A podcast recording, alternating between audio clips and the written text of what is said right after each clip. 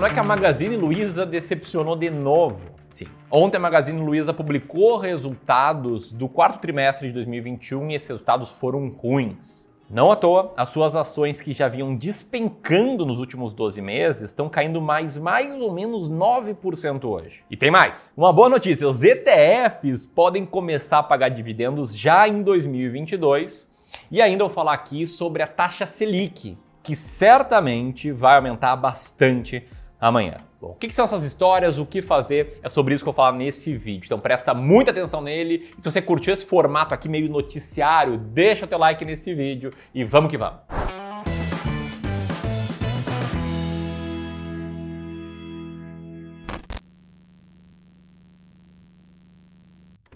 Vamos começar pela boa notícia. Tá, os ETFs no Brasil vão poder passar a distribuir os dividendos recebidos pelas ações neles investidas para os seus cotistas, ou seja, vai ser possível de você investir em ETFs e receber dividendos na sua conta. Essa informação foi revelada pela Gabriela Shibata, gerente da Cash Equities da B3, numa entrevista recente dada ao Infomoney. E eu me lembro, tá, lá em 2013, 2014, quando trabalhava numa gestora de fundos de ações no Brasil, que era permitido que fundos distribuíssem os dividendos para os seus cotistas. Só que teve uma mudança na legislação, não me lembro se foi em 2015, 16 ou 17, que isso deixou de ser permitido, então todos os fundos que distribuíam dividendos ou pararam de distribuir, passaram a reinvestir ou foram extintos. O fato é, atualmente, hoje, no dia que eu gravo esse vídeo, os ETFs não podem distribuir dividendos. Por isso que o ETF de código DIVO11, que replica o índice de pagadoras de dividendos da B3, bem como o ETF de código BBSD11, eles não distribuem dividendos aos seus cotistas.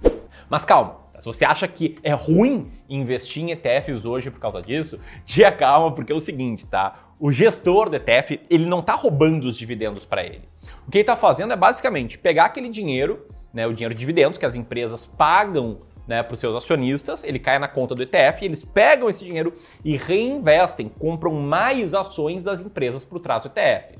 Então, na prática, o que, que acontece hoje é que os dividendos eles são automaticamente reinvestidos pela gestora do ETF. E a partir de agora, os ETFs vão ter a opção de ser de uma modalidade em que os dividendos são repassados para os seus cotistas. O que a maioria das pessoas gosta muito, a pessoa, a pessoa gosta de ver o dividendo pingando na conta, mas sendo totalmente franco, para mim é algo que faz mais sentido na fase de viver de renda. A fase que você precisa gerar renda aí para pagar as suas contas. Claro, também pode ajudar no rebalanceamento, né? Pinga um dividendo ali, compra outros ativos do mercado financeiro, mas enfim, o fato é que você vai ter mais liberdade a partir de agora. Dei minha opinião aqui, agora eu quero saber a sua. Você gostou disso? Deixe seu comentário aqui abaixo para eu saber como é que os clubistas aqui estão pensando. Tamo junto? Se você não é clubista, te inscreve no canal, clica no sininho que todos os dias tem vídeos novos aqui com conteúdos interessantes como esse. Enquanto você vai se inscrevendo, deixa eu dar uma de mandinar aqui, pegar minha bola de cristal, ó, a bola de cristal tá ali, e fazer uma previsão. Amanhã a taxa Selic vai subir bastante. Aliás, deixa eu fazer outra previsão.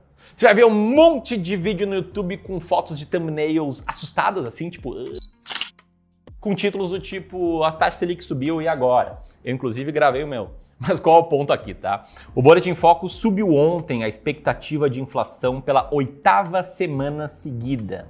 A mediana das expectativas dos players do mercado financeiro para o fechamento do IPCA, que é o indicador que mede a inflação, ficou em 5,65% cada vez mais distante do teto da meta de gastos definida pelo governo para 2022, que é 5%. E os efeitos disso já estão sendo bastante sentidos, especialmente em relação ao preço dos combustíveis, o que causou filas pelo país na última semana de pessoas querendo abastecer antes dessa alta chegar. Justamente por isso que as expectativas da Selic para esse ano, além de expectativas para 2023 e 2024, subiram. Tudo isso acontece às vésperas da segunda reunião do Copom, o Comitê de Política Monetária do Banco Central, desse ano de 2022, que está rolando e amanhã, quarta-feira, de tardezinha, eles vão anunciar qual vai ser a nova taxa. Que, como eu falei, certamente vai subir, embora a gente ainda não tenha 100% de certeza de quanto. E como eu te disse, amanhã sai um vídeo meu, independentemente de quando subir a taxa. Então te liga para entender o que, que muda, se é que muda alguma coisa. Bom, antes de falar agora dos resultados da Magazine Luiza, eu quero mostrar uma bizarrice que rolou essa semana também. Um pastor golpista estava prometendo ganhos de 24 trilhões de reais ou por cento para investimentos de 50 reais. Cara, parece mentira, tá? Mas é realmente isso que ele promete nas suas mensagens. Isso aqui, de acordo com uma reportagem do Fantástico. Aliás, uma reportagem muito boa para jogar luz a picaretagens que existem né, nesse meio de investimentos que saiu no domingo. E é lamentável saber né, que esse tipo de promessa extremamente absurda, extremamente absurda, ainda pega hoje investidores desavisados, investidores sem educação financeira, investidores que eventualmente não tiveram a oportunidade que você teve de se educar financeiramente. Promessas irreais, atiçando a sua ganância, o seu desejo de ficar muito rico. Tá? Foi por conta desse tipo de coisa, junto com outras, né, com promessa de viver de day trade, promessa de ganhar 50 mil por cento rapidamente, etc., que a gente criou um movimento aqui no Clube do Valor chamado Salve um Investidor. Se você está dentro desse movimento, deixa aqui teu comentário, hashtag Salve um Investidor, e te liga só no que a gente preparou como nossa parte para dar início a esse movimento. Esse movimento iniciou oficialmente essa semana e para marcar o início dele, a gente preparou duas coisas fantásticas na página do Salve Investidor. Primeira delas, até o dia 20 de março, se você entrar em qualquer treinamento do Clube do Valor, você vai poder compartilhar um segundo acesso completo a todo o curso com alguém que você escolher para salvar essa pessoa e dar acesso a ela a um conteúdo sério de longo prazo para te ajudar a investir melhor. Mais do que isso, a gente liberou acesso ou a possibilidade de inscrição a todos os nossos treinamentos, incluindo o Descomplicando o Mercado de Ações, que é um curso em que raramente a gente abre vagas ao longo de um ano. São raros os dias que as vagas estão abertas. Entre hoje e o dia 20 as vagas estão abertas. Mas isso aqui vale para todos os nossos cursos. Entrou no treinamento, hoje, nessa semana, ganha também acesso, um segundo acesso para poder compartilhar com alguém.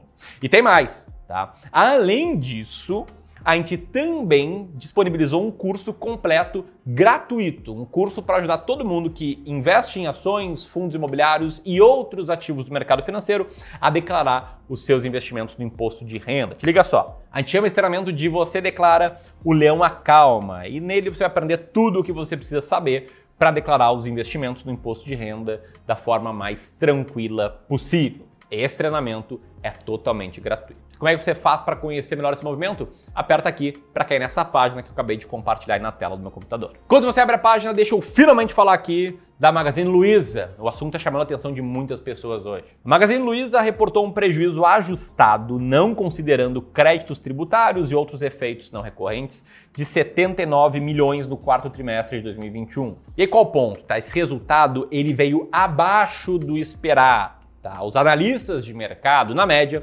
esperavam um prejuízo de 16 milhões de reais. E o que, que acontece quando uma empresa cara, que sim, apesar de ter caído 70%, mais do que isso né, no último ano, ainda está com múltiplos esticados, apresenta um resultado pior do que esperado? Quem sabe? Quem lembra? Acontece um fenômeno chamado de regressão à média. Então, no pregão de hoje, a Magazine Luiza chegou a estar tá caindo 12% da abertura até o ponto da mínima, e nesse momento que eu gravo o vídeo, ela está caindo mais ou menos 9%, acumulando uma queda do topo a, ao mínimo de 82%. Ou seja, quem teve o azar de investir nas máximas está perdendo muito dinheiro. Quem investiu 100 mil reais na máxima atualmente tem mais ou menos 18 mil reais. E aí muitas pessoas ficam nervosas sem saber o que fazer. Né? Quem é que está assistindo esse vídeo e tem ações da Magazine Luiza não sabe se vende agora suas ações ou se segura espera se recuperar. E quem não tem as ações muitas vezes fica se coçando para comprar, porque olha, né, pô, essa empresa aqui já valeu muito no passado. Então se voltar valeu o que era antes, vou ganhar muito dinheiro. E aí, você deve comprar ou não? E se você tem, deve vender ou não?